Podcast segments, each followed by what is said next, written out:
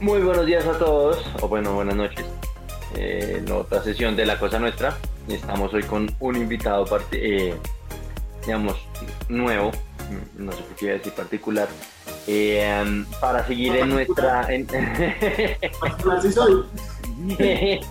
para seguir en nuestra, en nuestra serie del mejor producto de los últimos tiempos. hoy temas a hablar vamos a mencionar la fiesta COVID de una importante, eh, no sé, personaje de la farándula colombiana. Hablaremos de eh, noticias de Amazon y bueno, o algunas otras cosas. Entonces, ¿por qué no comienza Camilo eh, contándonos la brillante de Natalia Pri? No, primero pues lo que siempre hacemos que es introducir al invitado. Esta vez... Ah, bueno, sí, es verdad. porque tenemos a, Manuel acá. Eh, creo que una, él, ha escuchado a veces el, show, no es como la vez pasada nuestra invitada Carolina que, que nunca había escuchado ni el nombre. Y, y, él como que lo, que siempre me ha recomendado es que, es que hace falta una persona más de derecha en el podcast. Entonces esperamos que, eh, cumpla esta vez con eso. Y pues, mano, pues nada, intro, pues sí, un poco cuéntanos que, quién eres, un poco. Eh, pues nada, a todos los ocho oyentes que tenemos en el podcast, entre ellos yo uno de ellos. Eh, nada, yo soy Manuel Peláez, eh, soy primo hermano de Camilo. Hemos tenido muy arduas discusiones a lo largo de, nuestra, de nuestro crecimiento en temas de política eh, y distribución social. eh, yo con muchas veces con cero argumentos, solamente mis ideas y él tirándome quotes de libros como hace normalmente aquí en el show con Emiliano. Y nada, yo trabajo en tecnología y vengo a ver si puedo darle un poquito de apoyo a Nicolás para que no lo... Muchas gracias. Mm. Sí, el otro día Andrés estuvo tratando de ayudar, pero en fin pero no, al final se, se, puso más a, Yo también pensaba que es como el segundo derechista después de Andrés eh, que tenemos. Pero bueno, la próxima semana en teoría ya tiene, ya tiene más compañía porque vienen Manuel y, Andrés. Pero bueno, pasando a algo que yo no creo que sea de, de, izquierda o derecha, porque Mano, como Nicolás, como yo, nos parece una soberana estupidez, pues que, pues lo, como que el principal, la principal noticia del país obviamente es las pues el tercer pico del COVID, ¿no? Y eh, pues dentro de esto volvimos a, encontrar a la, a la, gran filósofa del COVID, ¿no? La, la, famosa eh, cita de, ¿cómo era? Cloruro de sodio, era lo que ella estaba recomendando que la gente se metiera. Y ahora resulta que la encontraron en Cartagena a la DJ Natalia París. Eh, Natalia París. Ah, de hecho, una foto de Natalia París eh, pues, trabajando como DJ eh, que se volvió viral. Me acuerdo que tenía los audífonos desconectados. Sí. Eh, bueno, en este caso, en este caso tampoco tiene los audífonos puestos y pues es una fiesta que calculan que tiene como 500 personas, era lo que yo había visto en, en las redes. Entonces, ¿Vieron los videos? ¿Qué pasó, mano? Perdón. No. Cero, o sea, no hay ninguna sola máscara. Yo creo que las están prohibiendo en la entrada o algo así. Porque impresionante. Sí, sí, no, no, no, es, es una cosa ridícula y pues... Pero ya la vez curiosamente nos sorprende, ¿no? No. Sí, nos sorprende, pero hay que reconocerse los que pues probablemente estaban consumiendo cloruro de, bueno, esa vaina. Entonces estaban... Ah, no, sí, eso era lo más suave que se estaban metiendo claramente.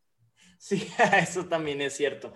Eh, pero pues nada, eh, ustedes quizás estén más, eh, más enterados que yo sobre, por ejemplo, las, las nuevas noticias que tenemos que acaba de anunciar la, la alcaldesa Claudia López, ¿no? Por ejemplo, el, el, caso de, creo que va a haber volver el pico y cédula, era algo que yo había visto, pero no estoy, no estoy muy bien enterado. Vuelve, vuelve el pico y cédula y al parecer vamos a estar en cuarentena radical los de, de jueves a lunes. O sea, vida normalita hasta el miércoles y el, y el del jueves al, al, lunes o al lunes en la madrugada. Eh, eh, para, total. para los bogotanos que afortunadamente podemos trabajar desde nuestras casas, es básicamente cuarentena total, porque trabajé todo el día encerrado, lunes a, ¿qué? Eh, lunes o bueno, marcha jueves y luego los otros días está encerrado porque no lo dejan salir. Eh, de cualquier forma, igual no está confirmado. Ella es bastante explícita en que el presidente tiene que aprobar. Eh, creo que por primera vez le veo a ella que respeta un poquito esa autoridad al, al, al gobierno nacional, ¿no? Primera vez. Primera vez. Claro, como... Eh, sí, no, lo que, lo, que, lo que dicen es que ya, tu, ya se tuvo una reunión con el Estado, ya le enviaron la solicitud de la, de la, de la cuarentena y estamos esperando a ver. Ahora, claramente, claramente es una medida un poco exagerada, pero, pero es con ánimo de encerrar más preventivamente, ¿no? No, porque, pero, no es pues, exagerada, porque los casos... Pues, pues a mí sí me parece exagerada, o sea, de lo que, de lo que recuerdo las cifras comenzando Semana Santa era que la utilización de UCI estaba cerca del 50%. Entonces dice usted, ¿realmente amerita volvernos a encerrar? Y... Pero es que tiramos, tiramos, pasamos de un día 6.000 casos al otro día 12.000 casos.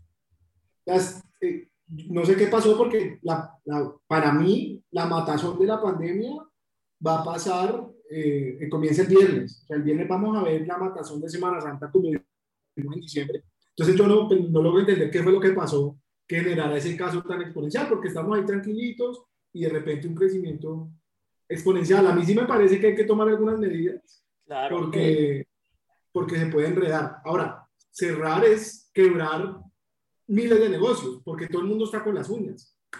Ya, mi señora trabaja en restaurantes y es muy perraco, pero yo sí creo que hay que tomar, hay que tomar medidas. Yo las hubiera tomado cuando habían 2.000 casos porque si uno toma los 2.000 casos, reduce y ya quedan 500 que son mucho más controlables. Claro. Cerrar ahorita con 12.000, 10.000 casos, pues nada, lo controlamos, pero seguimos vuelto mierda. Sí, pero pues a mí lo que me parece más tenaz es que como pues como que ya hay, hay pruebas de que las, las, las cuarentenas estrictas son más peligrosas, pues en términos como económicos, a, en contraste a lo que ayudan como a prevenir el virus, ¿sí? Entonces, como que eh, la alcaldesa como sigue como abocando por estas políticas muy estrictas, cuando, cuando quizás debería abogar por, por unas cosas como más científicamente fundadas, ¿sí? Entonces, la gente con la que pues yo, yo, yo trabajé en, en epidemiología, está sacando un, pues un, un, estudio de evaluación de impacto de estas cosas, porque ninguna ha sido consistente, ¿no? Como que todas han sido distintas, todas han tenido unos efectos eh, distintos sobre la propagación del virus y sobre la economía. Y de hecho, pues lo que están diciendo es que como lo que más más sirve es simplemente hacer, hacer como límites sobre la movilidad, pero no, que no sea estricto, ¿sí? Y que, y que, y que cumplan, pues, más que todo como un distanciamiento eh, dentro de, de, los sistemas de transporte masivo y dentro de las calles, como que el distanciamiento, el, el, pero no, no, sé si también sea como un tema de enforcement, como que sea muy fácil como, como hacer que las personas se queden en la casa para hacer esas políticas. Hay, hay, un man, hay un man en Twitter que se lo recomiendo que sigan, que es un epidemiólogo que se llama Eric Fagel-Ding. Muy, muy bueno, y ese man pues ha estado todo el tiempo en la vanguardia en Estados Unidos, pues es bastante famoso. Y el man, la conclusión a la que han llegado es que uno, es, uno la gente se contagia en la casa, o sea, el mayor punto de contagio es en la casa, sí. eh, porque ahí las, pues, las, el protocolo se va con carajo. Pero lo, lo segundo y lo tercero es el tema de la ventilación, es importantísimo, y el tema de, de usar buenas máscaras, no las mascaritas de tela que todo el mundo decía que estaba bien, eso, la verdad, eso no. Pues, o sea, es que, es que seamos prácticos ahí con ese tema un segundo. Es, marica, un pedo pasa por boxers, jeans y dos nalgas y uno cree que esta vaina lo protege contra el COVID, como que...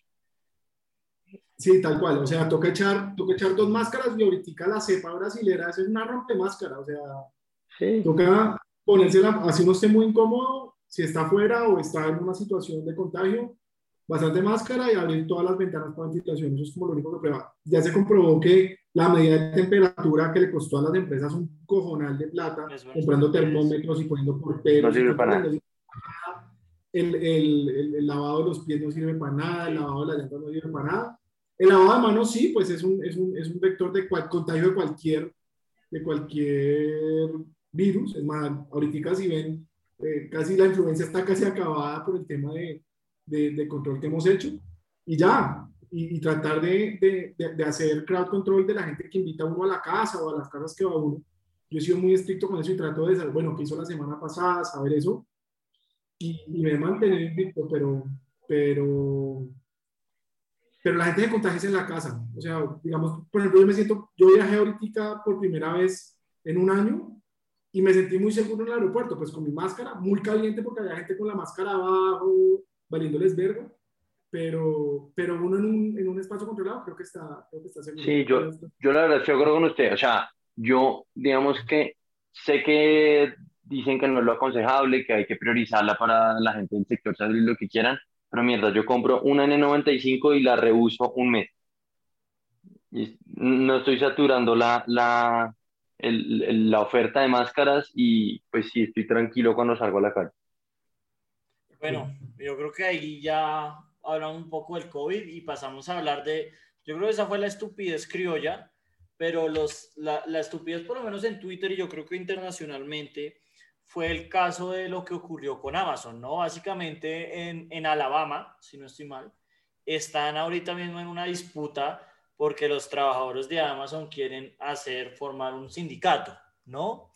Y como sí, pero ahí hay, hay, dos, ahí hay dos eh, temas. En, en, Alabama están en un sindicato y hubo votaciones y se espera que el conteo se dé, creo que es esta semana. Pero es Alabama. La noticia de la que usted creo que quiere hablar es de Georgia, que un, un senador en Georgia sí, eh, no, que, no, Sanders, publicó un tweet. No, no, no, no, o sea, ¿Oh? Bernie Sanders salió en Alabama a, a, hacer lo que se llama en picket line, que es básicamente hablar por los trabajadores o en la huelga de trabajadores que estaban ah, pues pidiendo sus derechos laborales. Y como dice bien Nicolás, eh, pues eh, debido a las grandes críticas que ha recibido Amazon en los últimos dos, dos tres semanas, o sí, Jeff Bezos salió a decir que la compañía no se estaba defendiendo contra eh, estos ataques injustos, ¿no?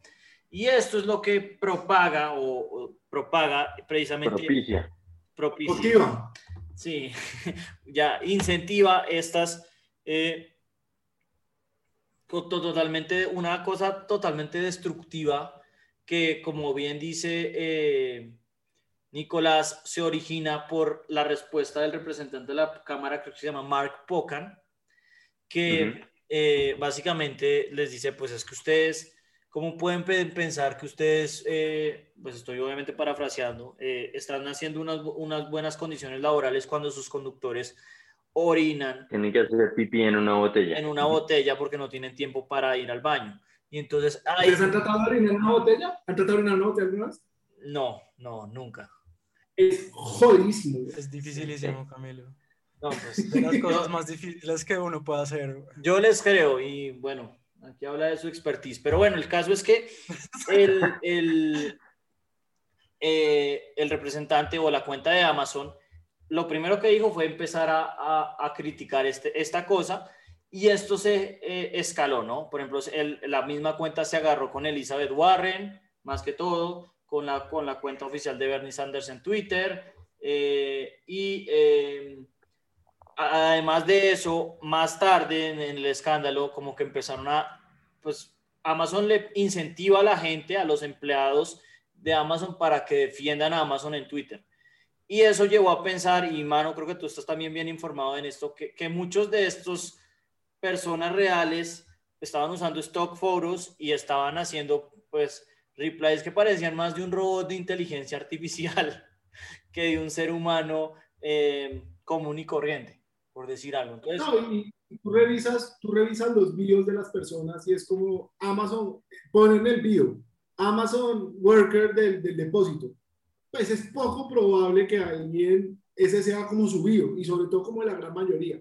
Sí. Es como cuando, cuando uno va a ver los, los, los tweets de los ejércitos de Petro, uno de una por la foto de perfil sabe que cuando están atacando es del, del, del Twitter Army de Petro. Puede que no sean falsos, pero uno rápidamente sabe que es una persona que únicamente se dedica a publicar de un tema en específico. Claro. Ahora, parece ser, todo apunta a que, a que los ballots los van a perder. Hmm. Que, que, a mí me parece bastante complejo Estados Unidos siendo tan fuerte en, en unions y, y, Amazon siendo un target como tan grande, un bullseye tan grande, que se pierda estas elecciones. O sea, creo que al final adentro han hecho un buen trabajo de, de union control, eh, pero parece ser que al final la votación se va a perder. Eh, ahora, la votación no significa mucho, no es que todo Amazon entre, y eso es importante aclararlo para los oyentes. No es que todo solo, Amazon es solo una bodega en Alabama. Es una bodega que hace, sino lo que dicen es que monta un mensaje. Y lo que están viendo todos los expertos, me imagino que Wall Street está muy pendiente, es por cuánto es el margen para ver si eso logra desencadenar una reacción en cadena. Claro, claro, claro, claro. Eh, muy válido. Eh, yo voy a continuar con la estupidez rápidamente. Eh, pues a partir de eso, un, uno de mis reporteros favoritos, que pues, que pues yo siempre lo he recomendado en, en el podcast, que se llama Kevin Klippenstein, le filtraron los propios memos de Amazon que decían que obviamente están enterados de que no solamente se orinan en las botellas, sino que se cagan en bolsas, que ellos tienen que cagar en bolsas porque obviamente no tienen tiempo para ir al baño. Eh, y la saga continuó, ¿no? Más allá de además los bots, eh, muchos de los del propio departamento de seguridad estaban reportando los propios tweets de Amazon porque em, pues les parecía que eran respuestas que no estaban alineadas con el mensaje de la compañía y que estaban mejor dicho, que eran mensajes demasiado agresivos, que al parecer alguien había hackeado la cuenta. Y terminó todo esto, creo que ayer o antier, diciendo básicamente como, sí, nosotros sabemos que ellos orinan en, en mientras están trabajando, eh, es un problema, pero no es un problema nuestro, ¿no? O sea, es un problema de la industria como un todo y ahí sacaron, empezaron a delatar a todos los otros sitios. Más que todo eran links de, de los conductores de Uber, que todos sabemos que hablando un poco como lo que hablamos en el, en el producto, en el peor producto, pues Uber también es una explotación hacia, hacia sus propios contratistas, porque ellos ni siquiera los reconocen como trabajadores y que también mean, ellos les toca mear en, en las botellas, ¿no? Y eh, pues nada, pues como que un sabotaje total de Amazon internamente y, y por eso, eh, pues para mí... Como normalizándolo. La semana. Como normalizándolo. Total, ¿no? Y, y, no solo como que lo, lo, rabón fue eso, como que no, no, no es como si aceptamos nuestra responsabilidad, sino como diciendo, Uber, ustedes también son unos par de hijos de putas y, y, lo que decían era eso, como que existe una solución, eh, es un problema, pero no hay solución o no sabemos de ninguna solución. Y es por eso que, que pues, pues, es por eso que importa eh, precisamente los sindicatos. Todos sabemos que desde Reagan los sindicatos en Estados Unidos han bajado una tasa exponencial. Y, y, pues atado a eso, obviamente hay derechos, hay mayor parte del ingreso que va hacia los trabajadores y esto es lo que ha traído un poco además de la globalización que ha exacerbado este problema, pues la destrucción de, del poder de los trabajadores en Estados Unidos.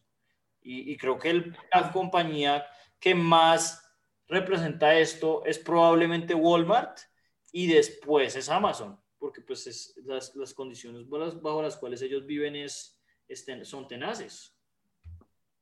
Y Amazon todavía no puede operar sin, sin personas. Y en la medida en que pues que no lo puedan los están tratando como máquinas. El tema el tema es como el de McDonald's Emilio. O sea eh, alguien dice, puta, el cajero del McDonald's me trató mal, ya los cajeros ya no hay, ya son un computador en el que uno, uno cliquea. Entonces, el tema que, dice, que, que decís vos de, de por Amazon todavía no puede trabajar sin trabajadores, es por ahora. Amazon, yo creo que es debe ser de los generadores más grandes de empleo de Estados Unidos, creo que tiene 1.3 millones de empleos lo que genera. Una locura. Sí, Cuando, pero, pues, por eso te digo, el, el número uno también es Walmart. Y es lo que te digo, o sea, Walmart también es conocido por maltratar a sus trabajadores. Entonces, eh, el hecho de que emplee mucha gente, pues no significa que los emplea bien. Y de hecho, pues eh, hablando un poco del tema Sanders, pues eh, Amazon a sus propios trabajadores, ¿no? Porque, por ejemplo, los que orinan en botellas son los, son los conductores que no son, que son contratistas, no son trabajadores, eh, por la presión que efectuó Bernie Sanders, Amazon le subió el salario a 15 dólares la hora a, todas sus, a todos sus trabajadores. Prueba de que este tipo de presión es útil y, y si, si, si opera, si sirve. Sí, ¿no? Y pues es absurdo, pero lo, lo, lo, que es verdaderamente absurdo es que, es que los trabajadores del hombre más rico quizás de la historia de la humanidad tengan que cagar y orinar en, en, en bolsas y en, y en botellas. Es que eso, eso es lo, eso es lo más indignante, la verdad, porque es, porque es lo que dice Bernie Sanders, como que no, como que no, como que ellos tienen el dinero para proveer buenas condiciones laborales, ¿sí? Pero lo escogen no hacerlo, ¿sí? Es, es, un, es, una, es un tema de, de, política, es un tema también de política pública. No, pero venga, ¿sí? o sea, yo estoy totalmente de acuerdo con los trabajadores, hay que pagarles bien, toca que los trabajadores sean felices, toca tener las mejores condiciones laborales y, es, y eso creo que puede ir por encima de la utilidad de la empresa. Pero que Jeff Bezos sea el hombre más rico no quiere decir que tengan el capital en una, en una caja fuerte y que lo estén produciendo. Jeff Bezos es el hombre más rico del mundo por lo que vale en su network de acciones. Claro. O sea, una empresa sí tiene que ser rentable. Ahora, por eso Amazon tiene un, un tema de gamification por el que más trabaja. De acuerdo. Pero, pero, o sea, en ningún momento estoy diciendo que, oiga, no, no, que es que la gente cague, eh, ve en botellas y caga en bolsas, no, nunca. Pero, pero el tema de decir que Jeff Bezos sea el hombre más rico del mundo, pues no justifica eh, la, la, rentabilidad de la empresa, ¿no? O sea, no, pero, o sea, sí dice, mucho, sí, dice mucho, sí dice mucho que sea el hombre más rico del mundo a consta de las acciones y las acciones hayan tenido la valorización que, que han tenido, digamos, a consta de unos grandes profits que se da es por tener trabajadores explotados y que no les cumplen con condiciones mínimas. No te esperabas esa, eh, ¿no? Que te fuera a traicionar sí. el consultor. Eh, en este escenario, o sea... Es que yo estoy de acuerdo, yo estoy totalmente de acuerdo. Claro, o sea, digamos... La seguridad de los trabajadores es una cosa totalmente absurda. Sí. Yo, con el, yo con el tema de, de, de, los sindicatos, si bien creo que se pueden usar para mucho mal y, y pienso varios sindicatos y de hecho uno de mis mejores amigos, bueno, dos de mis mejores amigos trabajan en derecho laboral, trabajan en firma de abogados, o sea, se la pasan es eh, velando por, por el bienestar de la empresa y no de los trabajadores. Eh, y para que ellos dos digan, oiga, cuando un sindicato se arma es porque la empresa está abusando. Eh, y a los nuevamente a los tipos es a los que les toca eh, entrar a despedir trabajadores, entrar a ver cómo reducen beneficios, cómo ahorran plata. Um, Pero man, que, no, no, no, han despedido sí, más que usted. O sea, usted sí no. se honor en, en, en no? No, vea, vea usted que yo no he despedido a nadie. No, a usted no, solo recomienda despedir. yo, usted solo hace proyecciones. Yo una vez dije... ¿Usted se ahorra tanto dinero? Pues mire, yo una vez... Acá como para ser muy franco, yo una vez sí tuve que hacer una recomendación de, de reducción de personal, pero, bueno, por un lado solo una vez, eh, pero y más que eso, la recomendación no era despidan gente, sino despidan gente eh, que no, sino el, el, no sé, el ahorro en, en, costo es equivalente a tantas personas, tienen que re, como reenfocar.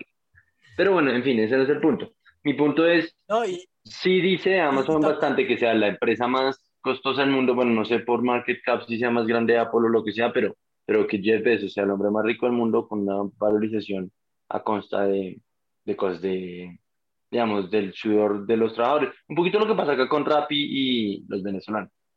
Sí. Exactamente, es exactamente lo mismo. Y si es un tema financiero, ¿sí? Como que pues, es, pues se puede resolver muy fácil porque no hacen un ETF, porque Jeff Bezos no renuncia a, unos, a algunas de sus acciones, hacen un ETF y lo reparten a los trabajadores ahí inmediatamente se podría, se, se podría eh, de alguna manera como redistribuir. No, pues redistribuyan eh, ganancias, dejen de reportar eh, bottom lines tan positivos y solo marquen profits gigantescos, pero pues digan que toda pero, la utilidad se está uh, revirtiendo durante un año en el bienestar de los trabajadores. Y está bien. Pero, bueno, están, pero... si, si revisan, si revisan, si revisan el tema de bottom line de Amazon, Amazon empezó a ganar plata como hace un año, un y medio, dos años. Amazon de resto reportaba pérdida. Amazon vale lo que vale, es porque es una fuerza totalmente disruptiva que acabó con el retail en el mundo y en Estados Unidos. Yo hoy en Pues, día compro en Amazon las bolsas de pañales de mi bebé y me llega free shipping acá a Colombia. Es una cosa totalmente disruptiva. ¿Cómo lo hago? Ni idea. Pero, pero más allá del, del ETF, o sea, uno puede, yo de eso puedo decir, yo dono todas mis acciones a los empleados de Amazon y ahí cada uno se vuelve trimillonario. Pero el tema, el tema es que las acciones valen por un tema de profitability. Ahora, otra vez, Mm, no estoy en yo estoy totalmente a favor de los derechos de los, de los empleados, de que tengan la mejor calidad de vida, de que ganen más. Yo solo estoy diciendo es que las decisiones que toma Amazon no las toma de que son los bacanas, las toma es por un negocio. Ahora, obviamente está mal el tema de, de, de dar breaks de 10 minutos o de 5 minutos o ni siquiera dar breaks, que es lo que dan. No, Pero eventualmente lo que va a pasar es lo que decía Emiliano. Eso lo va- y si ustedes ven los warehouses de Amazon, eso es una cosa de ingeniería ni la puta. Y van a ser terminados reemplazados por, por, por robots. O sea, eso es algo natural. No estoy diciendo como, ah, bueno, está quejándose, lo reemplazo. No, eso es algo natural que va a pasar. Pero yo sí creo, yo sí creo que, que a los trabajadores hay que defenderlos y hay que garantizarles eh, no, no solo la mínima eh, sino la mejor posible calidad de vida, porque así además son más productivos. Es una cosa que donde trabajamos nosotros, donde trabaja Emiliano, donde trabajo yo, eh, tratamos, de, tratamos de hacer eh, y nos ganamos Place to Work, aprovecho y meto la cuña. sí. Y, y con eso, Ah, yo trabajo con Manuela, nosotros se nos olvidó sí, decir y, y eso. con, ese gran, con esa gran cuña hacemos una pausa y pasamos a, a nuestro siguiente tema, que es eh, recomendaciones, que hace rato no hacemos. Entonces eh, ya, nos, ya nos vemos.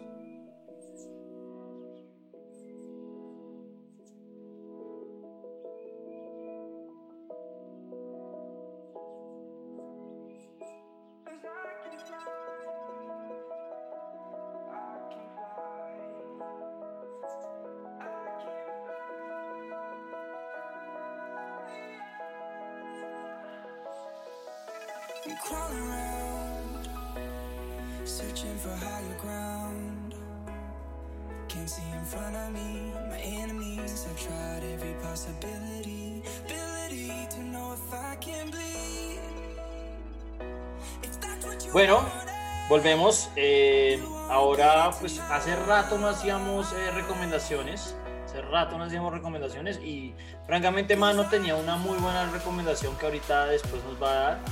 Y, y queríamos aprovechar, porque eso lo hemos hablado entre los dos, eh, pues que acabamos de venir de Semana Santa, ¿no? Como para hablar de, de recomendaciones sobre algo que tenga que ver con, con que tenga algo que ver con religión.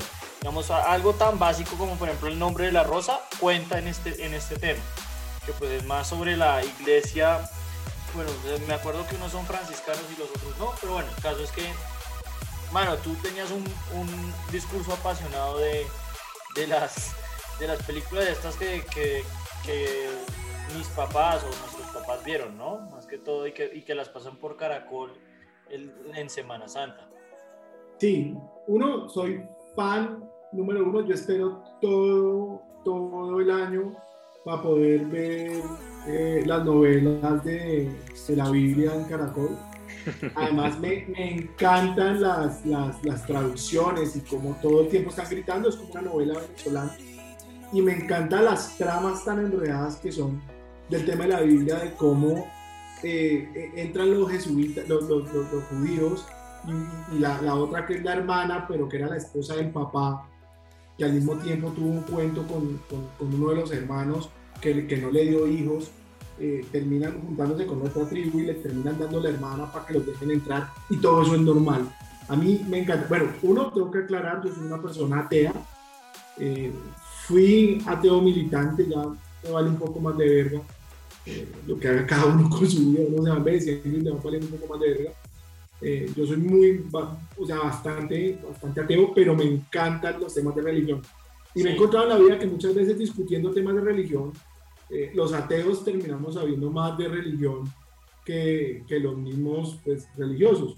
Y a, mí, y a mí me apasiona, a mí el tema de la religión como una narrativa cultural me parece una cosa espectacular. Entonces, ver esas producciones de Hollywood grabadas como un spaghetti western, eh, me encanta, me encanta y, y lo veo mucho. Y también eh, veo mucho los temas de, de Discovery, de National Geographic, de los documentales eh, de religión, porque me parece muy interesante la, la, la historia que cuenta la religión, eh, más allá de, la- de los milagros y la, y Salvador, la historia que cuenta de una sociedad, eh, ya sea la judía o la musulmana, eh, la historia que cuenta de cómo una religión vive su propia conciencia. Eh, y, y- y hay dos documentales que les quiero recomendar de una página que yo sigo en YouTube que es muy, muy, muy buena, que se llama Timeline. Timeline, que son documentales de historia. Eh, la primera es eh, de la tumba de Jesús, que es una tumba que encuentran en la mitad de un conjunto en Jerusalén. O sea, yo creo que Jesús existió. Yo estoy seguro que, ese- que el tema no es como en Zeitgeist, que es totalmente inventado, con el, sol que sube y baja. Yo sí creo que Jesús existió. Fue un pana que tenía unas ideas muy positivas de que querrámonos a los otros, pero pues creo que luego pasaron otras cosas. Pero la historia es de que encuentran la tumba de Jesús en un conjunto en Israel, en un conjunto residencial, y, y es una, está como en una, está sellado en una, como en una alcantarilla. Y, y me impactó mucho entender que el icono más importante o el segundo más importante de la religión mundial estaba la tumba de él en una alcantarilla y nadie sabía esa mierda. Y encuentran entonces que fue, que hacen todo el recorrido de, de los dibujos en los scribes y encuentran que la esposa de él fue María Magdalena, que para nosotros termina siendo una prostituta, que no sabemos qué pasa, termina siendo la esposa de él. Tiene dos hijos que salen ahí enterrados con él y sale María eh, en, en la tumba, sale José también, entonces dice, mire, estadísticamente, si usted suma la probabilidad de, de cada nombre de estos que está en, en, en, esa época, y usted calcula la probabilidad de que esta sea la tumba de Jesús, es como una entre cinco. O sea, que, que, que, sea la casualidad y no sea, es como una entre 6 millones. Entonces me parece muy, muy interesante. Yo ese lo empecé a escuchar porque ellos tienen un podcast y yo me quedé tan pegado, yo me empecé a escuchar, hago un paréntesis. Yo le he dicho a Cami que el podcast de ustedes tiene que ser más suave para que uno me pueda escuchar durmiéndolo, porque yo me escucho, yo me duermo escuchando podcast, podcasts. Y este lo estaba escuchando y no me pude dormir, me quedé tan pegado, me lo escuché todo y luego me lo vi otra vez el documental de lo bueno que es. Entonces se lo recomiendo muchísimo. La tumba de Jesús se llama eh, Is This the Eso Real Tomb of Jesus Christ? En Timeline. Buenísimo. Pero, pero- Pero buenísimo, buenísimo. Sí, a- a- pero no entiendo muy bien cómo Sí, lo, lo de la probabilidad. Entonces, como que usted aleatoriamente si escoge una tumba, una, una en cinco es, es la tumba de Jesús, no, no entendí. O sea, ellos dicen, mire, la probabilidad de que este nombre, que eran unos nombres bastante, eran, son unos nombres bastante particulares. O sea, hay nombres, en la familia de Jesús, hay nombres muy comunes, eh, como José, y hay nombres muy particulares. Es que en eso no me acuerdo, pero creo que Jesús es un nombre muy particular y como está escrito. Ah, ok. Y el del hermano de Jesús, como está escrito, es muy particular. Entonces dicen, si usted con una tumba de cualquier persona, que la misma familia tenga las mismas personas que salen en la Biblia, la probabilidad es muy bajita. Sí, eh, por encima de todo, yo, yo me encuentro totalmente de acuerdo con, con Manuel. A mí, a mí es el tema de, de aprender todo eso de, de cómo surgieron, sobre todo, eh, las religiones es súper interesante, súper interesante. Eh, bueno, Ah, pues pero- yo, pero yo yo aprovecho y, y- meto Yo, yo entonces no estoy de mi- acuerdo con Manuel, mi- que, que, que es, que es Sí. interesante discutir sobre religión. No lo es bueno. La, la, la última vez que lo hice, encontré a mi enemigo mortal, se llama Brian Vidal. Pero eso es una historia para después. No, no, no, no. Cuéntanos, cuéntanos, Emi, cuéntanos, cuéntanos. Bueno, eh, yo, yo, a mí se me hace súper interesante. Eh, parte del, yo quería empezar que, que esto fuera más, más cortico y que fuera eh, sobre documentales de religión y me di cuenta que la mayoría de los documentales, sobre todo yo que también soy ateo, los documentales ateos son muy malos, en mi opinión, y, y- y francamente yo entiendo, o sea, antes no lo entendía, pero ahora entiendo la gente que, que les cae gordo el ateísmo, porque yo veía eso y yo decía, uy, no, ¿esto qué es? Yo, eh, pues voy a recomendar dos cosas, como que si, si hablamos de film, básicamente, pues no es una recomendación, sino es una, casi que un recordatorio de Life of Brian y Monty Python and the Holy Grail, obviamente espectaculares, espectaculares y, vale la pena siempre los que no se las hayan visto que se las vean, creo que están en Netflix ahora. Y el, el que sí quería recomendar, que una de las razones por la cual recomiendo el otro es porque este es más denso, más, eh, más pesado. Es un libro que es de dos autores que se llaman, eh, bueno, eh, Israel Filkenstein y Neil Asher Silverman, y se llama The Bible on Earth. The Bible on Earth, y es básicamente la recapitulación de un gran debate que ocurrió en los 80. Básicamente, Thomas L. Thompson eh, sacó un libro también que se llama The Mythic Past, donde él argumentaba que, que toda la historia de Israel, de todos los patriarcas, eh, como Moisés, bueno, yo no me acuerdo la verdad todos los nombres de, los patriarcas, en, era, que todo eso era, era ficticio, porque hasta lo que, no lo que mucha gente no sabe es que hace, hace 40 años se pensaba que todos, todas esas historias de Adán y Eva y Caín y Abel y todas esas cosas eran verídicas.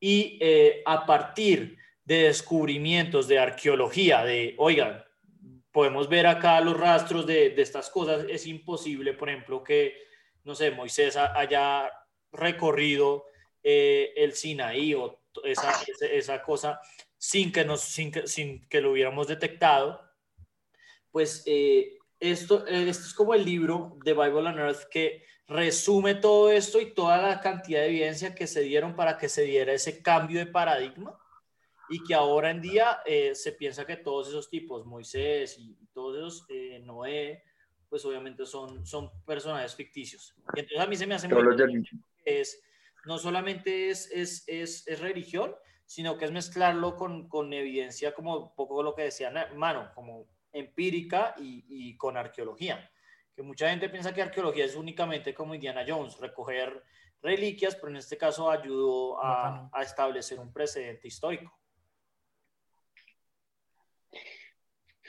Yo ahí soy bastante ateo, cual Manuel, eh, y más, yo creo que a mí lo que me terminó de convertir eh, fue de chiquito haber visto un documental de National Geographic, y no soy capaz de dar el nombre del documental, en el que estudiaban la, mm, digamos, los evangelios, pero como la historia detrás de los evangelios, la formación, quién los escogió, y básicamente la conclusión es los evangelios son como el siglo primero o el siglo segundo después de Cristo. Sí. Es decir, el tipo ya llevaba muerto rato y, fue, y fueron escritos por una cantidad de personas contando historias de Jesús. Lo escribieron luego unos curas, les dio por sentarse a leer y leer y decir este, este, este y este, y quedaron los cuatro, los de Mateo, Marcos, Lucas y Juan. ¿no? Que son el, el, el, Nuevo Testamento. Cuando vi eso yo dije, no, o sea, no puede ser que estemos basando dos mil años de religión y de tradición y de, en lo que cuatro huevones como que se soñaron de lo que pasó hace 80 años o 100 años. A mí eso nunca me cuadró. Pero, pero venga, dale, Camilo. No, no, un poco para agregar a eso, e, eso es súper interesante. Yo me metí, yo hay un libro también que, que, es de hecho de unos cristianos, que es como Introducción al Nuevo Testamento, que es, que es, que es bueno hasta el punto en que ellos, de verdad, porque el problema de, de, de estos tipos de estudios que mucha gente que se mete es no súper creyente, sino los siguientes mega hiper creyente, pero es muy bueno cómo documentan todo eso. Y por ejemplo, para dar un ejemplo que no son solo cuatro gatos, está casi que documentado por la manera de escribir y todo eso, que, que el, el Evangelio de Juan es con mucha, con alta probabilidad eh, pro, el producto de mucha gente escrito. O sea, y, no, es, hace no poco es de un uno, Sí. ¿no? sino de... Pues, Sí, o sea, una noticia en Nash. Hubo, hubo, no sé, mil, No. mil evangelios y, y de ahí unos curas se sentaron y escogieron y dijeron, son estos cuatro los que hacen el libro del, del, del Nuevo Testamento, la Biblia. No, pero Nicolás, hay, hay, hay un, hay un misconcepto. O sea, todo el mundo piensa que, y fue Sí. el Summit de Nicea, donde se Sí, sentaron sí. Exacto, el Consejo de Nicea, Pero- perfecto. el Consejo de Nicea no decidió eso. El Consejo de Nicea lo que decidió fue eh, la, la eternidad de Jesús. Si También Jesús es- era el mismo con, con el Padre o no lo era. Y Dan Brown, Dan Brown en, en el Código da Vinci nos metió a todo a la, a la imaginario colectivo que en Nicea se hizo una mierda. Pero no es verdad, el canon religioso al final es el resultado de 400 años, son 400 años, pero de, de peleas en donde se fue escogiendo. No, nunca, el, el, el, el Summit de Nicea no decidió el canon. y, y aquí aprovecho y meto la otra cuña. Hay un canal que se llama Religion for Breakfast, donde explican todas las religiones eh, y los Y, conceptos eh, religiosos y de manera en ese, consejo, pues también fue algo global, Sí, sí. introdujeron el concepto de compasión, porque esa fue como la gran disrupción entre el Viejo Testamento y el Nuevo Testamento, ¿no? Como que la, el- la idea de la compasión y el perdón. Yo creo que Jesús sí propuso esa mierda. O sea, yo creo que Jesús como pana sí dijo, venga, quiera al prójimo, no, no se le coma a la mujer, no robe. Porque, porque además venían del budismo, ¿no? Y venían No, de y- la India. Y, y todos los, todos los, o sea, to- todas las religiones, muchas son sincretismos de otras. Entonces, eh, pues es, Sí. bueno, eh, Bueno, entonces me toca a mí la- mi recomendación. Entonces voy a intentar hilar dos ideas distintas. Vamos a ver si la logro. Entonces, la primera que quería hablar eh, es que les quiero como, pues proponer que la, como una religión también puede ser como, bueno, como una forma de protesta. Entonces, en el 2005, como Bobby Henderson, que es un graduado de física, eh, hizo una carta de protesta al, pues al, al como a la Secretaría de Educación de Kansas, ¿sí? En donde la Secretaría de Kansas, pues en ese momento permitió que en los colegios se enseñara, pues, eh, diseño inteligente, o sea, de, de dise- eh, de educación religiosa, como una alternativa a la, a la, a la teoría evolutiva en, las, en los colegios públicos. Entonces, como protesta, este señor Bobby Henderson, en, en, esta, en una carta demandó que también se votara lo mismo, al mismo tiempo, a, a, un, a enseñarles sobre, sobre un monstruo de espagueti volante, ¿sí? Y a partir de esa carta, que es muy buena, se la recomiendo que se la lean, nació eh, una religión que se llama el pastafarismo, ¿sí? El pastafarismo lo que hace es que, pues, aboga por este, por este monstruo de espagueti volante. Yo tuve una camiseta de mí del, del Frank Spaghetti Monster. Sí, entonces pues me parece súper interesante y como que se volvió un fenómeno en internet. Eh, y pues la verdad, pero nació como esa idea de como, de como, pues, que la verdad, como, como un- un- una secretaría de educación, pues es, absu- es absurdo eso a unos estudiantes. Es, es igual, es igual de, de concebible enseñarles como esto, como un, un monstruo volante eh, que creó el mundo. Entonces, a partir de eso, como que pues, se creó como toda, como una religión en serio, en, línea. Eh, de hecho, hay libros del, de pastafarismo y lo que me pareció muy interesante es que como que siguieron como los mismos conceptos que sigue una religión normal, ¿sí? Entonces, uno de los grandes, eh, como facto, pues, uno de los grandes elementos que tiene una religión es como un entendimiento de cómo se creó el mundo, ¿no? Entonces, em, acordé de cómo se creó en el mundo, del, del, pues, del Gospel del Flying Spaghetti Monster, dice que se creó a partir de, pues, de un monstruo eh, volante de espagueti que, que se emborrachó y creó el mundo. Y que estaba borracho, entonces por eso es que el mundo es, es, pues, es, es imperfecto. Pero entonces, como que eso, como que me pareció muy, muy bacano, porque sí, todas las religiones tienen un mito creador. Y, y me puse a pensar cuáles eran los mitos más bonitos de creación y creo que de lejos es el mito de creación que creó Tolkien, que el mundo se creó a partir de una melodía, una melodía en donde muchos seres empezaron a ampliarla. Entonces, como que si yo, quis, yo, si yo quisiera creer en, un, en una religión, probablemente sería pues como que mi mito de creación pues sería ese, la creación a partir de una melodía. De acuerdo, el primer capítulo del Silmarillion es de las vainas más que yo leído. Sí. Que ahí Lu va a estar cantando y que uno se corrompe porque quiere cantar más duro, es de lo más lindo que he escuchado. Entonces, les, querría, les quisiera recomendar es el primer, el, el primer capítulo de Silmarillion, no, no me acordaba en qué estaba, porque pensaba que estaba en el primer, en el primero, El Señor de los Anillos, entonces es, No, no, no. es, es un, es un mito súper bonito, súper bonito. Sí. Bueno, si a mí me dejan, a mí el tema me apasionó mucho, puedo tirar dos recomendaciones más corticas sin explicación. Un segundo, un segundo, un segundo que, que Nicolás lo hemos interrumpido y no le hemos dejado meter la recomendación. Nicolás. Vamos con las Sí, tuyas. sí. No, hágale, hágale. Yo de hecho no tengo una recomendación tan eh, ilustrativa o tan, en fin, como, como las que ustedes han propuesto. Hágale. No, hágale que acá estamos en una cofradía comunista. No, realmente yo recomendación me iba a ir algo por, por algo mucho más mainstream y menos, o bueno, sí, más, no sé. Yo simplemente iba a recomendar ver El Exorcista, El Exorcista, de, ¿qué? El Exorcismo de 1973. Marica, Buena película, gran película, gran gran, gran película y me ha traumatizado y ese evento que la última vez que la vi fue hace como tres años, la he visto unas cinco veces en mi vida y aún a veces tengo pesadillas con esa cosa. Sí, Bueno, gran- pues, gran creo, que, creo que recomendarla, lo que acaba de decir, me, me asegura que no quiero volverla a ver por otro año. Jamás la he visto, pero pues obviamente es una excelente película. Eh, bueno, mano. película de muy bacano es que todo, el- todo el cast este quedó como maldito, ¿no? Ah, sí. Sí. El no, el- murió el- jodido. El set se incendió y les tocó, o sea, duraron como tres veces el, el digamos, el tiempo presupuestado de grabación. Esa vaina fue un caos. Entre ese. Poltergeist y difícil saber cuál producción estuvo más maldita. Pero bueno, esa era como mi recomendación, pero bueno, en fin, no, hágale usted. Bueno, lo primero, lo primero es un, un documental, otro de Timeline, que se llama Is This the Real City of Mecca? Que donde explica que toda la concepción que tiene el mundo musulmán del tema de Meca y que es un lugar específico es equivocado, que la ciudad de Petra, que era un lugar donde confluían, donde pasaban todos los trade routes, esa fue la verdadera ciudad de Meca y ahí fue donde Mohammed eh, dijo, estos son los ríos, tienen que cruzar y todo.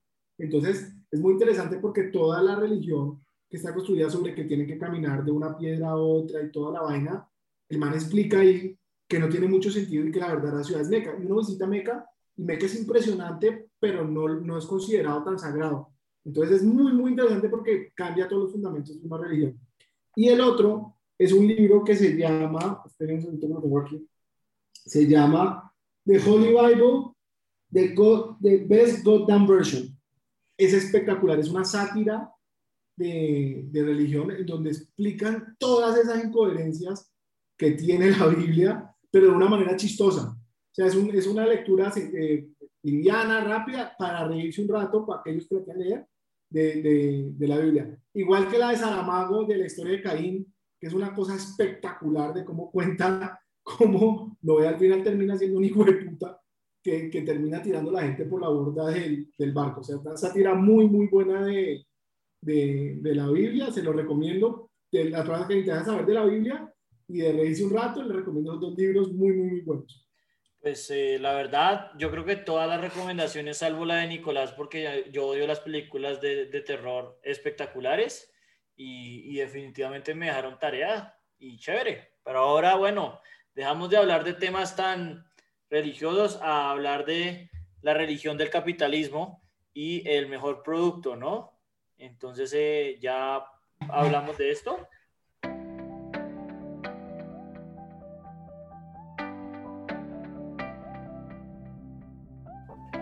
Ok.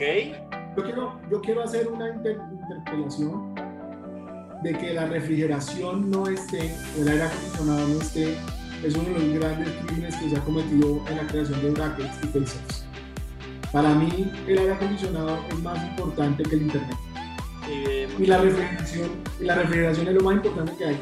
José Ari Uribe, el, el que era gerente del Banco de la República, dijo una frase muy sabia, me la dijo a mí alguna vez que estaba sentado con él porque le papá de un amigo, y me dijo, mire, el ser humano se demoró, descubrió el fuego hace 2.4 eh, millones de años, y se demoró 2.4 millones de años en ver. ¿Cómo es? Se ven- venció el frío hace 2.4 millones de años y se demoró 2.4 millones de años en vencer el calor. Porque el calor lo vencimos hace 100 años con la refrigeración. Entonces a mí me parece espectacular y igual que Aureliano Buendía, que la- lo más importante de 100 años de soledad es cuando el papá lo llevó a conocer el hielo. Es de los momentos más importantes que uno puede vivir como persona. Conseguir conocer el hielo y tomar su whisky con un buen hielo. bueno, Con eso, ya- eso ya a votar. Bueno, entonces eh, esta es la última saga, desafortunadamente para Mano, bueno, pues él igual vuelve ahorita para, para la ronda final. Estos son los productos más gringos, ¿no? Estos son como los productos más, más gringos, hay algunos que me tocó incluso meterme a Google a ver qué, qué carajos eran. pero creo que acá no va a haber tantas sorpresas como en los brackets nuestros, que la verdad han sido una tergiversación de los de Morning Brew, que es con los que de verdad te tienes que quejar, ¿no? Entonces empezamos con el iPhone contra Oatly. Oatly es como una bebida, una leche de- no quiero, oat es, al- eh, es almendras, ¿no? Avena. Ah, Avena. eh, Una, una leche vegana que es muy rica. Eh, y por más que acá tengo un odio anti-Mac, eh, yo sí pienso que obviamente pues una cosa es otra cosa y, y el iPhone es mucho mejor producto que Oatly. Indudablemente, indudablemente. Siento que no hay lugar a debate, o sea, llevamos 12 versiones del iPod y la gente lo sigue comprando y sigue haciendo filas la noche anterior para poder entrar y comprarlo. Sí, sí. Eso ya lo dije. Bueno, y ya. generó la empresa, generó la empresa más valiosa del mundo. Sí, Exacto. entonces claramente iPhone pasa a la siguiente ronda. Y ah, bueno, antes de, bueno, eso quizás lo hablamos ahorita después del iPhone, de, de hablar de cuando pasemos otra vez al iPhone. Entonces ahora tenemos la aplicación de Starbucks, que la verdad yo no sabía que era tan espectacular como la ponen ahí, contra Pelotón, que Pelotón tengo entendido que es esta este máquina de spinning. ¿Tú tienes un Pelotón, cierto, mano? ¿O, o es, o es No, yo tengo, yo tengo, es una máquina, eh, un simulador de bicicleta. Pero una época me quería comprar un pelotón, sino que están muy caros. El pelotón es básicamente un bodytech, pero en vez de ser gimnasio venden las máquinas. Vende una aplicación, ¿no? No, la bicicleta. No, El- el- venden la el- bicicleta. El negocio de ellos es que se le vende la bicicleta o el, o el treadmill. Entonces, la inclinación, lo que pedalea uno, lo ve a uno ahí en la pantalla, el man dice, como venga, no sé qué, dele más duro. Pero al final son clases grupales. Son buenas. Yo estuve al principio de la pandemia, regalaron tres meses, yo me suscribí. Yo en esa época tenía una máquina, una bicicleta de spinning. Pero, pero pues sí, es bacano, pero no es como de las más disruptivas, no. Ahora, de pronto que la de, de Starbucks, yo creo que sí. Sí, es que, es que yo miré de hecho y, tiene cosas muy chéveres, como que tiene su propio playlist, eh, es muy fácil de usar, tiene todo, pero como que, como que cuando uno piensa en aplicación, ahora todo el mundo quiere tener una aplicación y de pronto esto es el gran legado que tiene la aplicación de Starbucks, pero uno como que cada vez que, que le ponen a uno, instale la aplicación de esta vaina, uno dice, ¿para qué si yo nunca voy a usar esto? Bueno, en el caso de Starbucks sí, porque los gringos pues entran más a Starbucks que a casi que a la casa. Pero el café, el café Starbucks es horrible además, güey. Es asqueroso. Eh, estoy en desacuerdo, soy muy fan. Sí, yo también estoy en desacuerdo. pero digamos, si yo tuviera que votar, la verdad ninguna de las dos me mata, pero yo votaría por pelotón. Igual el iPhone la peluqué en la próxima, pero sí, pelotón. Pelotón, porque odio a Starbucks. Yo la verdad no sé muy bien que, que tenga como de gran desarrollo la aplicación de Starbucks para estar ahí. O sea, porque no escogieron la aplicación de Audible o alguna, como, mm, me explico. No veo por qué estaría la aplicación de Starbucks. La razón que es tan importante es porque fue de los primeros compañías en aceptar mobile payments desde el celular. Que dio ahorita pues toda la... Fue, fue como la, la punta de lo que dio todo lo que es ahorita Venmo y todos los mobile payments y toda la mierda. Y es muy bien hecha, pero no, o sea, nada que ver, pelotón. Sí, vale. Pasa pelotón entonces. eh, y ahora esta, esta, este sí es una que yo no hubiera puesto a ninguna de las dos. Eh, White Claw. ¿Alguien me ¿Qué puede es? explicar ¿Qué es? por qué White Claw es tan... Es como cervezas, pero tienen sabores especiales, ¿no? Como de mango. No, es, es Pero no espectacular. son cervezas. Es low calorie, low calorie alcohol intake. Divino. Bueno, bueno, gana buenos puntos.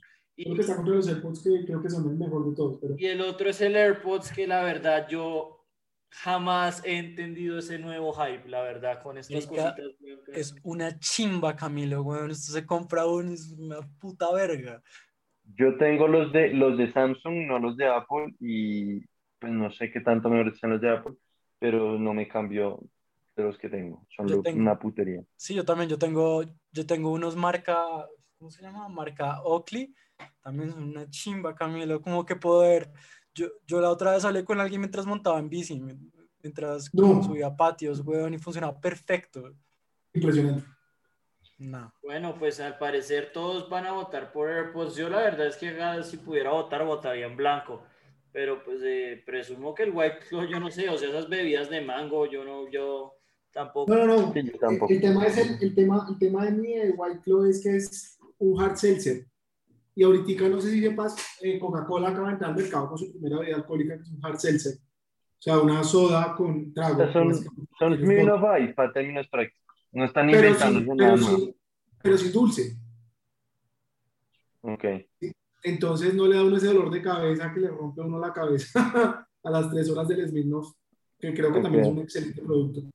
Eh, Pero ese es como el tema de- del, del White Claw. Obviamente los AirPods se lo, se lo papean, pero, pero el tema de los hard seltzer creo que no ha innovado mucho en el tema de, de el trago light. O sea, a, la- a las viejas les gusta mucho, pues, porque es como tomarse una cerveza, pero con una- un, un tercio de las calorías. Vale, Con entonces, razón es tan popular. sí, sí. Obviamente los AirPods se los papean. Entonces creo que AirPods pasa a la siguiente ronda, porque pues eh, creo que los tres de ustedes votan por los AirPods y yo la verdad también, porque pues White Claw no tengo ni idea. Siguiente, la verdad no entiendo muy bien esto, el Tesla modelo 3, Tesla modelo 3 contra los, el- los pods de Tide. O sea, los pods de Tide yo sí los he usado en Estados Unidos, básicamente pues, una vaina que uno mete ahí con la ropa y, y se lava la ropa sola, casi. No hay que meterle suavizantes, ni detergente, ni nada de esas vainas. Se Pero, puede eh, comer. Pues usted se los comerá y también los otros estudiantes universitarios. No, no, yo creo que están ahí es por el hecho de que los pods de Tide, eh, los, los Tide de pods, por alguna razón, esa vaina no, nunca sobra detergente. Usted echa y siempre, yo no sé si alguna vez usted ha lavado ropa y cuando la saca claramente se le quedó el detergente aún, como en la mitad porque echó demasiado. Los Tide de pods son lo máximo para esa mierda. Sí, pero, Pero- pero la, la verdad la que yo no entiendo tanto es que, qué hace el Tesla Model 3. Presumo que es porque es- representa los carros de Tesla, o sea, no sé por qué el modelo. Sí, yo lo veo más Porque es low enfocado cost, por porque es low cost. Ah, Porque es low cost. vale, es vale. como, como que no es, no es alt, no es, sí, como que no es un luxury good. Es como para Bueno. todos. Si yo tuviera que votar, yo votaría 100 veces por los Tide Pods, porque los de Tesla Model 3, esos, eh, los Tesla lo único que hacen es vivir quemándose, ¿no? Y bueno, pues yo también soy muy anti-Tesla, a pesar de que soy muy pro verde. Obviamente no, Tesla Model 3 es de las revoluciones más importantes que ha habido en temas de verdaderamente, ahora han entregado un pedacito de lo que no han entregado, pero es verdaderamente lograr que un carro eléctrico compita con un carro de gasolina. Yo voto por Tesla. Nicolás, Y eso que los, los iPods, los iPods me parecen también del putas, pero voto por Tesla. Pues es que nunca me he montado en un Tesla, pero entiendo el concepto a lo que va y pues sí, Tesla. y Emiliano también, ¿cierto? Yo, pues, a pesar de sus cualidades nutritivas, weón, voy a votar en contra de los Tide Pods. Me Voy por el Tesla, el Tesla Model 3. Vale, vale. Eh, bueno, el siguiente yo creo que lo podemos pasar de una, que son los Nike Air Jordan contra los Knox. Knox es, me tocó buscarlo en. Google, son unos nuggets veganos.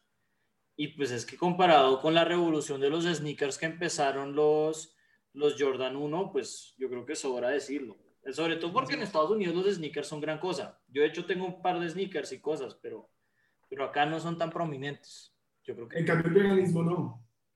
Sí, acá, acá tampoco es que no. sea muy, muy prominente el veganismo, tienes razón. Pero ¿Son pues, ricos? yo no, no los he probado, me tocó buscarlos en Google. La verdad no. No, weón, si usted... Mire, yo a no partir, yo a partir, yo a partir del hecho de, de, de haber probado las Beyond Burger, que dicen que saben igual que la carne, realmente no, saben como una hamburguesa zenú, que usted sabe que no es buena carne, pero igual se la come porque se la dieron, pero no sabe un buen pedazo de carne. Oiga, las Pero es como una hamburguesa de, de. McDonald's. No, a mí No, me parece, yo que soy, yo que, yo que soy un Meat Lovers Paradise, Cami sabe, eh, yo, la hamburguesa de Beyond Meat me pareció buena, la de Presto que la están vendiendo, buenísima. No, Yo, no, no, no, no, no. Yo no sé si ustedes alguna vez hicieron el ejercicio de poner una de carne de verdad y un Beyond Burger. La Beyond Burger es- no, no es buena. Sabe como carne prefabricada, no es rico. Lo, lo que yo no entiendo es las personas que son pues, vegetarianas y veganas, por el ambiente, pues eso es un argumento como recurrente ahora. Como comen esas vainas, weón, que son literalmente producidas en Estados Unidos y tienen que mandarse pues por, por avión o por, o por buque acá en Colombia. Después coger un, bu- un, un, un tractor desde Cartagena hasta Bogotá, eso tiene que contaminar más que toda la vida que, que matar una, una vaca. Vale, bueno, entonces eh, todos votamos por el Jordan, ¿cierto? Jordan. Sí. Sí, pero Cami, tú tienes que Desafortunadamente, porque- No, no, no, no, no. No, no, no, no, no, el- el- esos zapatos, uf, estaba viendo una, una, Por lo, una, menos, por lo menos el CO2 footprint, por lo menos. No, no, no. Un heads up.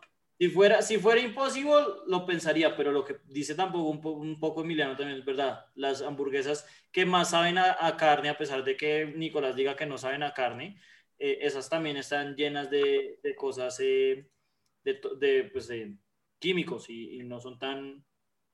No, yo digo que sí saben a carne, digo que no saben a buena carne. Saben como, a- como la diferencia entre comprar una, un, un- un poco de carne y molerlo usted y comprar una hamburguesa no. Sabe Vale. distinto, se lo juro. Bueno, y después tenemos a TikTok contra el Air Fryer, que de lo que vi es que uno puede fritar las cosas sin necesitar, sin, sin necesidad de fritarlas, como que la... Marica, el air fryer es una chimba. Yo Es voto una 100%, chimba. 100% por el air fryer. 1000%. No hay, sí, no hay duda en mi cabeza que el TikTok es air una mierda, weón. ¿Quién tiene Yo he TikTok? cocinado steaks en air fryer y quedan perfectos. Y usted dice, ¿para qué puta está fritando un steak? Bueno, queda muy bueno. Yo la otra vez hice, hice uno, un falafel, weón. Hijo de puta vaina tan buena, weón. Que crocante así, suave adentro, perfecto. Venga, yo le digo, yo, mi- mi- a mis hermanitos, yo TikTok lo había abierto para tener un buen username y, y lo había borrado. Eh, y ahorita que vinieron mis hermanitos chiquitos, eh, están en todo el hype de TikTok, entonces lo volví a descargar y comencé a usarlo como para entender cuál era el hype.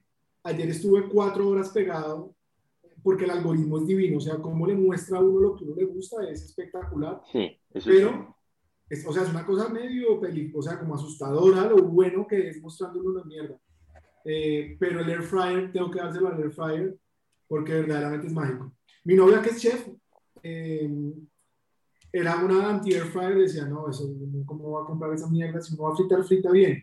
Y hoy en día en mi casa es la- el, el- la- el electrodoméstico más utilizado. Ahora, no queda igual de bueno, pero, puta, es- pero la, la practicidad, no tener aceite Todo. sucio, no volver No, una mierda, divino. Air fryer, lejos. Vale, pues... eh, ¿Qué, qué marca es la- el mejor air fryer que venden en Colombia? Philips, Madre, ¿Philips? eso sí no idea. Philips, es el más caro por lo menos. Vale. Yo tengo un Oyster. bien. Yo, yo iba a votar por TikTok y me sorprendió que todos ustedes fueran tan... Pero eso muestra pues que, pues, de los cuatro el único que no cocina soy yo, ¿no? Eso quedó muy claro con esto. No, eso, eso muestra que somos cuatro adultos contemporáneos. O bueno, tres y un niño chiquito. Vale, puede ser, puede ser. Y eh, siguiente, hablando de contemporaneidad, está Snapchat contra el Red Bull. Eh, bueno, este me sorprende porque Snapchat no está casi que muerto. Eh, No. Sí, eso está. Mis hermanitos me dicen, ya nadie usa Snapchat. Que yo, yo, yo, me, yo me entero por ellos, güey, ya muerto. Pero por alguna razón la acción sigue subiendo. Explique cómo. Para eso todavía sigue creyendo que eso es un buen indicador de algo. Pues, marica. Es que está irracional, güey. es que tiene que creer porque él es el que le mete ahí en las acciones, tiene que tener ahí. Pero eh, si hubiera tenido, si hubiera tenido un, un crecimiento en los últimos dos meses, pero lleva año y medio teniendo crecimiento tranquilito. Ahí ¿Sabe va. por qué, weón? Porque la gente que tiene esa acción no tiene hermanitos como Manuel, weón. Y no saben que está muerto. Ah, No, bueno, eso es- sí es cierto. Snap, Snap, Snap ha mejorado mucho sus números en temas de, de cuánta plata le entra por cada view.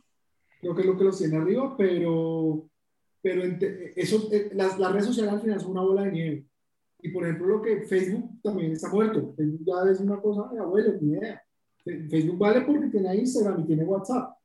Eh, y yo honestamente creo que Snapchat está muerto. Y, la y, y estamos discutiendo es de innovación, ¿no? ¿Cuánto vale la acción? Y en innovación, pues era bacano cuando mandaban news. pero no sé, la innovación no me parece tan dura. Yo sí me voy por Red Bull. Yo también, sin lugar a dudas, Red Bull. Yo Red Bull, forever. Además, nos financian la Fórmula 1, tal, los paracaidistas. No, lo, que, lo que ha hecho en esports. eh, Parce, lo que hizo por mi vida académica, weón, eso fue lo que hizo pasar mi tesis, más o menos. Yo me he tomado un sorbo de Red Bull en mi vida y duré con taquicardia como cinco horas. Eso, no tengo el peso moral para votar por Red Bull. Yo voto por Snapchat, aunque no sirva de nada. Perfecto. Vale. Vale. La siguiente es el Zamboni contra el YouTube. Que básicamente el Zamboni lo que sirve es para limpiar nieve. Yo no tengo ni puta idea qué hace esa mierda acá. No, yo solo me acuerdo de ver Deadpool, no sé si es uno o dos, cuando el tipo está cagado a la risa porque mataron a un man con un Zamboni. Ah, sí, sí, sí, sí. Em, Ahí debería estar el aire acondicionado, güey. eh, sí, pero bueno, yo creo que pasamos de una vez YouTube, ¿no? O sea, o sea Sí. más allá de, de lo chévere que son eh, los partidos de hockey, cómo aparece esa vaina, es una estupidez de producto. Supongo que para gente que, que ah, juegue hockey es lo máximo porque le empareja la pista, pero de resto, sí, no. Vale, entonces eh, creo que pasamos a, a YouTube y ahora pasamos a la siguiente ronda, donde está el iPhone contra, Contra Pelotón. pelotón. El iPhone contra Pelotón. Eh, iPhone. iPhone. Acá quedamos igual que, que los de Morning Brew, pero es que ¿cuál es el punto de mm, Sí, no, es punto que, spinning en la sala? Como que es no. que es mucho más universal. Yo, yo iba a decir que para Ay. mí la gran innovación, en mi opinión, de Apple fue el iPod, de hecho, porque todo el mundo empezó a usar iPod. Y fue ahí que, que yo es como que todo el mundo tenía el iPod y pasó a, us- a usar iPhone. Pero, pero pues obviamente el iPod no está acá, un poco como mi, mi crítica como lo de la ventilación de mano, pero pues sí, obviamente. Refrigeración, refrigeración. No, yo estoy completamente en desacuerdo. El iPhone sí fue un producto muy icónico. Es que desde su lanzamiento, además, el sales pitch de, de Steve Jobs creo que debe ser Sí. como la presentación de producto más icónica del- de toda la historia. Más de vista de la historia. Sí. Estoy de acuerdo. El iPhone. Es una navega en WAP. Vale. Bueno, Es que pronto a ustedes no les tocó. Uno navegaba en el BlackBerry en WAP, que eran unas páginas ahí de Sí, yo sí me acuerdo. Pésimo. Mierda No, sí. se demoraba en cargar y con la bolita que se le dañaba a uno le tocaba mandarla a cambiar. Bueno, bueno, bueno. ah, Tampoco hablemos mal de BlackBerry, que eso fue la infancia. Y eso fue mi, mi, mi comienzo en Twitter. Entonces, eh, em, siguen los AirPods contra el Tesla Model 3. Bueno, esta sí no es que sea. Está difícil. Yo Está votaría dura. por el Tesla. Sin lugar a dudas, se me hace mucho más revolucionario que los AirPods. No Sí. sé. Yo Yo que soy estoy de un acuerdo. usuario de AirPods de verdad, no los de Samsung, eh, los AirPods son la mierda más revolucionaria que hay. O sea, la magia de No. los AirPods es mágica. Yo voto por los AirPods. Oiga, pero usted tiene No, un estoy iPhone de acuerdo. un teléfono normal. eh, normal. Yo obviamente tengo un iPhone en mi que son unas preguntas. Ah, Los AirPods, los AirPods en 10 años se van a ver como un paso que era necesario, mientras que el Tesla, siento yo que sí, sí es un groundbreaking product.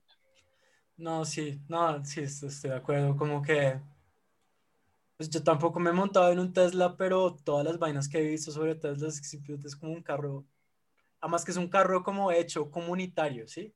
Ojo, la- ¿usted ha visto el, el, el, los videos como promocionales de Tesla de hace como cinco años, que son como No. modo perro habilitado, y es que están los perros en el carro y el carro se maneja solo? Sí, ¿O vainas así? eh, Ya, ya eso con eso los manes me conquistaron.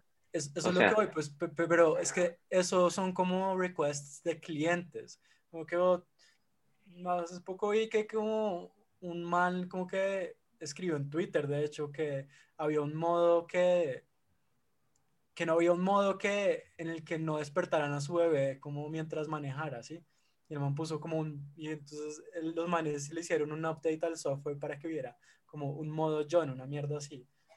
Y entonces como que es una, es, es como una revolución, me parece, porque es un carro que es hecho por una comunidad, porque hace parte todo de, de vainas, de, de estos softwares que son hechos con recomendaciones de comunidad y se pueden modificar inmediatamente. No, está bien, ga- gana el Tesla, pero como experiencia de producto, los AirPods son una vaina loca. O sea, como revolución a nivel mundial y lo que va a significar, se los doy. Pero les aconsejo, los AirPods son una cosa de producto. Nos- yo mis amigos que todos son iPhone, decimos que, la- que el AirPods es un mejor producto que el iPhone, de lo bueno que es. Pero nada, sí, Tesla, les doy, les doy el. No, les recomiendo que se busque un videito que publicó Insider hace no más de seis meses de Why are, why are AirPods so expensive. Es una clavada al bolsillo la que le meten por el Sí, producto. es una gonorrea. Un AirPod, los AirPods valen lo mismo que un iPad Air, weón. Vale. eh, No, no, y no solo eso, pero bueno. Sí, no, pues no sé. La verdad jamás lo he entendido, pero pues ustedes me han iluminado acá. Eh, la siguiente yo la veo negra para mí, porque creo que también me van a volver a ganar, que son eh, los Jordan contra el Air Fryer, que al parecer No, es como el mejor producto de la historia. Es el mejor producto de la historia, Air Fryer for Life. Sí, yo voto por el Air Sí, creo que sí. Vale, pues eh, esto jamás de los jamases me lo vi venir, pero bueno, extraordinario. Y la última de esta ronda va a estar también muy fácil, yo creo, porque yo creo que ninguno de nosotros somos de bebidas energéticas y es Red Bull contra YouTube. Pues, Y- weón, es que YouTube, no, YouTube con toda, weón. Es que YouTube no solo, YouTube como que ha, como que ha acabado como cinco industrias, weón. Entre ellas la educativa, ¿sí? Todo, mm, sí, como no, YouTube para siempre. Sí, obviamente, no hay, no hay dudas, no hay dudas, creo que todos estamos de acuerdo. Y entonces pasamos a los últimos dos matchups, que creo que va a ser también, bueno, quién sabe si va a haber un, un- un- en el segundo, un- una sorpresa, pero ahora tenemos al iPhone contra el Tesla Model 3. iPhone contra el Tesla. está muy difícil. Hijo de Eso puta. está, porque esos sí son igual de disruptivos para mí. Yo voto por el iPhone. Yo me mando ahí al agua y yo voto por el iPhone. Yo, yo también tendría que votar por el iPhone. Yo, Porque el iPhone revolucionó la manera de consumir media eh, a nivel mundial. Y hay muchos más iPhones. De pronto, si hacemos este ejercicio en 20 años, es distinto. Pero, en este momento, la, la, la, la sociedad se ve por iPhone. Y si no tiene un iPhone, tiene un Android que es copiado del iPhone, al- por lo menos al principio. Eh, Sí. Yo O sea, creo- es, es mucho más lo lo que representa, lo que representa y, y, lo, y, lo que, y lo que ha revolucionado, porque ahora muchas de las cosas, pues, pasaron a ser que eran de otras cosas, de, de otros productos, como pues obviamente el iPod, no me acuerdo de otro, la cámara también, de alguna manera, todo pasó a ser parte del, del el celular. y- También el computador. también, pues no, no creo que se ha logrado sustituir de, de igual manera, pero en muchas de las grandes labores sí se han logrado y por eso es que ahora los smartphones se están volviendo más grandes para que tengan una pantalla más grande. Entonces eh, yo, yo sí creo que, que mucho más disruptivo y mucho mejor producto es, es el iPhone. yo, ¿Han visto. ¿han, visto, ¿Han visto el celular que crece? Que la pantalla es, Sí. es flexible y De- crece. De Huawei o una vaina china que sacaron en el último. Sí, es. Oppo. Oppo lo sacó. Uy, yo estaba vuelto mierda porque el flip phone al final va a ser, creo que va a ser un flop. Pero ese celular que crece en la mano de uno, yo quedé vuelto mierda. güey. A mí el que me tiene emocionado es el de LG que lo llamaron la mariposa, que tiene como una pantalla sobre otra y se abre y queda usted con una pantalla horizontal arriba y, y abajo teclado.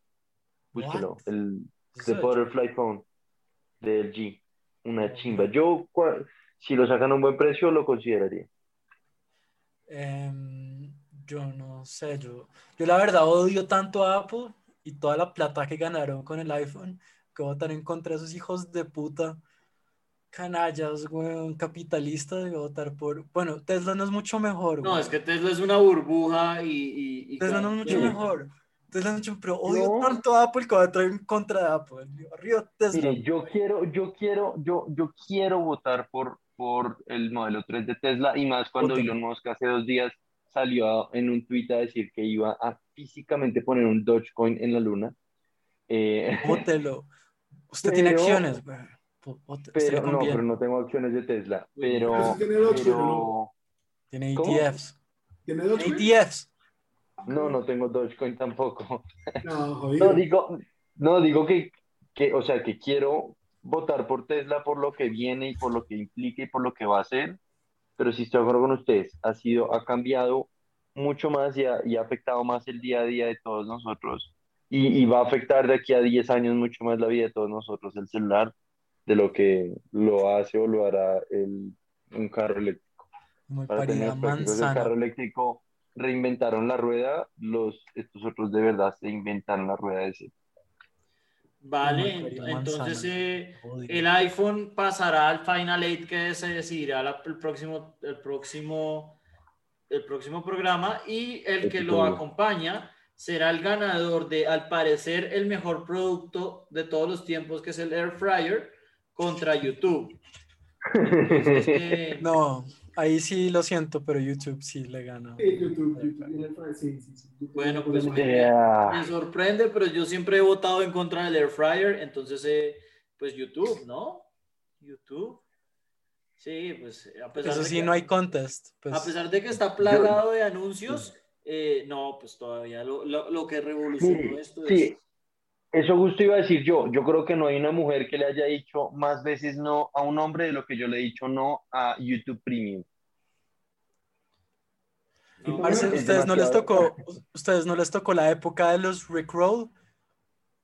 obvio, Sí. YouTube. ¿cómo así que la época? Eso todavía existe. No, pero es que había una época, weón, ah, hubo como un, como un año en donde todos los videos eran Rickroll, todos, weón. No, ¿Qué es pero, eso? Pero, pero lo que pasa ¿Qué es que usted, us- usted no... ¿Qué es eso? Usted ¡No! no! está en Twitch, usted no está en Twitch, Emiliano. En Twitch a todos los streamers se le aplican. Entonces es como, uy, este man ¡Qué dijo, pásale el link. Y bueno, para lo- los que no saben qué es un Rickroll, es básicamente que usted dice, bueno, uy, si vio la, No, última, prensa- la última conferencia de prensa de Obama, sí, acá está el link. Y usted le hace clic y llega a Never gonna give you up, never gonna bring you down. No entiendo. Ah, yo, yo después lo ilustraré. Hombre, Ay, usted pues, no después lo No, Rickroll, no, no, usted no explique. sepa que es un Rickroll. Pero bueno, el caso No, es no, que- no. Explique, no entendí. Ah, eh, eh, es un video, eh, ¿cómo se llama? Eh, es una edita- usted le envían algo que usted cree que es algo, sí, digamos, a mí me pasó mucho en ese año, weón, con, con vainas de Family Guy, que yo estaba obsesionado con Family Guy, y entonces decía como capítulo de Family Guy, no sé qué, entonces empezaba bien, weón, empezaba el capítulo de Family Guy, y cinco minutos después, como un minuto después, como que salía un video de música de, creo que es de Rick Ashley. Rick, Rick Rick. Ashley, weón, el man cantando esa canción, weón, que fue el hit del man, que es Never gonna give you up", y es el man bailando, weón. Sí, no, Oiga, a mí nunca me salió eso. En cambio, No, me sí. sale, me sale el mismo puto video desde hace como un año de TikTok de un gato siendo arrastrado por una almohada, weón. Pero esos son, pero esos son, esos no son, digamos que esos son, esos son propagandas que aparecen en Sí. ads y cosas.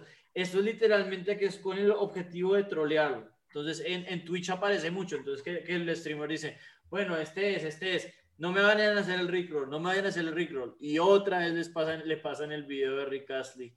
Entonces, Yo eh, una vez, yo una vez fue como, parece, duré como, como tratando de buscar esos videos, como de- era, era un capítulo de familia que me quería ver por YouTube. Y duré como cinco intentos y todos me reclorearon y no volví a abrir como YouTube, como en un mes de la rabia, weón. A mí, "No, este, es- este es". A mí, yo estoy tan embebido en la cultura de Rickroll que en mi primer emprendimiento sacamos una aplicación y todavía no teníamos plata para desarrollarla en iOS. Entonces en el link de descarga en la tienda de Apple pusimos el link de Rickroll. Ah, eso está muy grande. Eh, pero bueno, eh, ya tenemos nuestro Final Eight, ¿no? Ya tenemos los, los ocho productos. Eh, desafortunadamente. ¿Cómo, no- cómo, cómo queda nuestro Final Eight? Entonces, eh, por el, el primer programa que lo hicimos con Andrés quedó el Tupperware contra el semiconductor de Intel. Eh, en el programa que hicimos con Jorge eh, fue el Game Boy, que era el SID 16, pasó a la final y se enfrenta contra Lego, que yo creo que es el gran favorito acá en, en el, en- por, por la personalidad de los que conozco. Eh, está en el último programa con Carolina, fue eh, sorprendentemente Spotify contra Venmo. Esto sí no tuvo mucho sentido. Y en, este sí no hubo sorpresas y pasaron el 1 y el 2, ¿no? Es iPhone contra YouTube.